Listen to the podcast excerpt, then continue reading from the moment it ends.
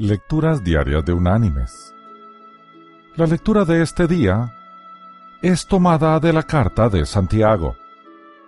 Allí en el capítulo 1 vamos a leer desde el versículo 2 hasta el versículo 4, que dice,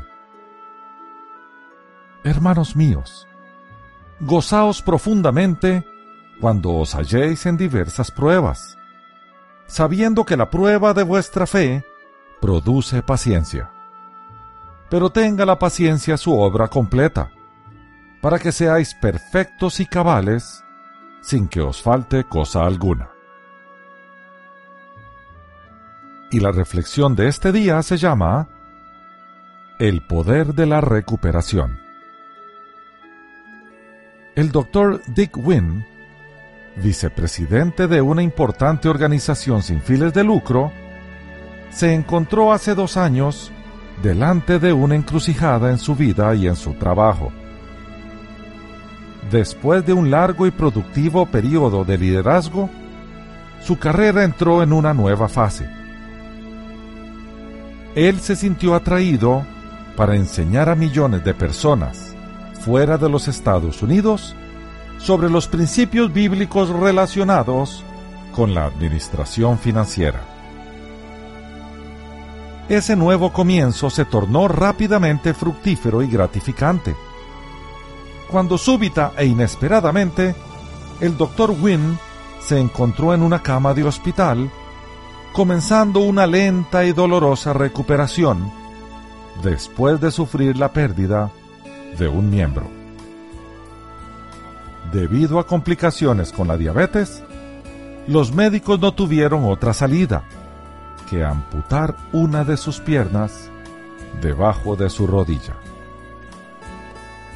En la traumática noche de su operación, el doctor Wynne pensó que sus días de viajar y dar asistencia a otros habían terminado. Él se sintió sin esperanza y listo para declararse vencido.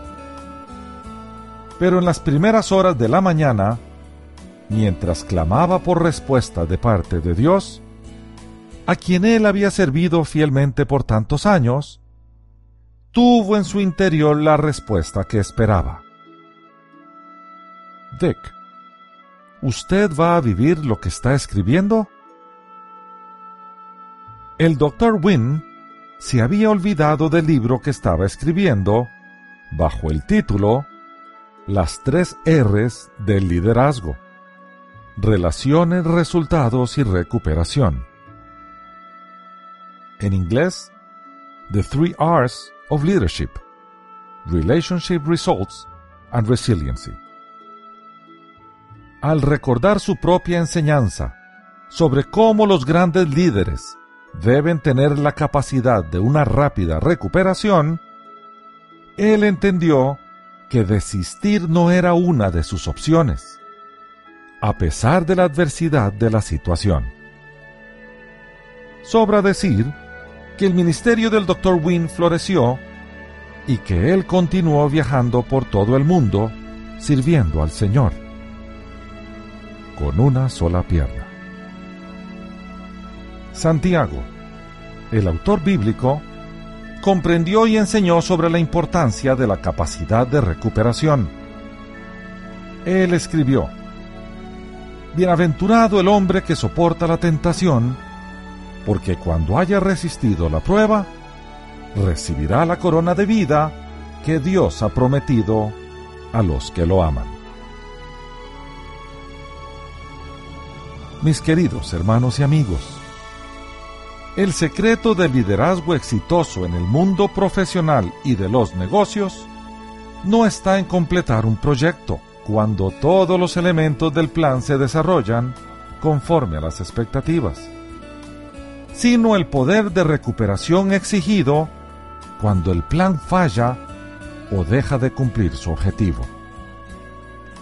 Entonces otra alternativa debe ser explorada, probada e implementada.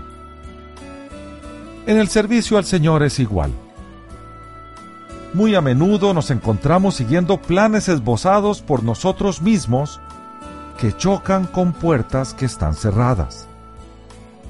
Usualmente intentamos derribar esas puertas por nuestros propios medios, sin discernir o considerar que nuestro Dios nos está enviando por otra vía, la de Él. Usualmente hay otra puerta abierta a nuestras espaldas y no la vemos por estar golpeando la puerta que Dios cerró. Tarde o temprano, caeremos en cuenta que nuestros planes y los de nuestro Señor deben estar alineados. Cuando esto ocurre, todo fluye. Por eso la Escritura dice que su buena voluntad es agradable y perfecta. Que Dios te bendiga.